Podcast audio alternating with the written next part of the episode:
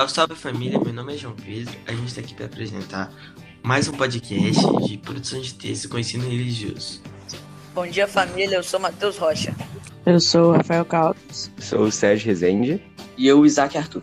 É, hoje a gente vai falar aqui sobre um tema que a gente acha muito importante, que é sobre nossos sonhos de humanidade para o nosso mundo atual. É, Sérgio, o que você acha sobre isso? Eu acho que a principal característica necessária para uma humanidade melhor é a empatia. Teve vários estudos realizados e essa empatia ela pode ser dividida em três grupos: o emocional, cognitiva e a compassiva.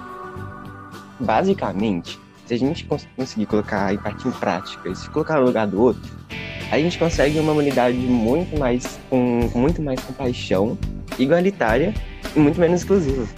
É, eu concordo com o Sérgio que um mundo mais empático pode ajudar, sim, principalmente porque seria um mundo sem guerra, sem conflitos e sem discussões, o que poderia ajudar muito na sociedade, porque são um dos maiores problemas que a gente tem hoje. Eu também concordo, mas eu acho que a gente também tem que ter um mundo sem prejulgamentos, um mundo onde a gente é, haja mais ao invés de só falar.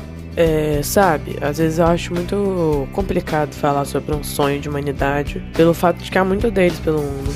Existem sonhos benéficos, sonhos maléficos. Tem gente que o grande sonho para o futuro da humanidade é que tudo seja ditado por uma só pessoa, enquanto há outros que o sonho real é ter dinheiro ou poder. Mas o que realmente importa é, são as pessoas que, ao acordar, estão dispostos a realmente mudar o mundo. Aquele sonho que as crianças dizem eliminar a fome do mundo e salvar as florestas é o que enche cada vez mais nosso coração de esperança para o futuro melhor. Cada, cada um tem, tem o seu próprio sonho, sabe? Quando uma pessoa tem um sonho, um objetivo para uma humanidade melhor, significa que não importa quantas pessoas agora estão pensando no mal ou atitudes perversas. O que realmente importa é que vai ter gente pronta para combater esse mal e ignorância.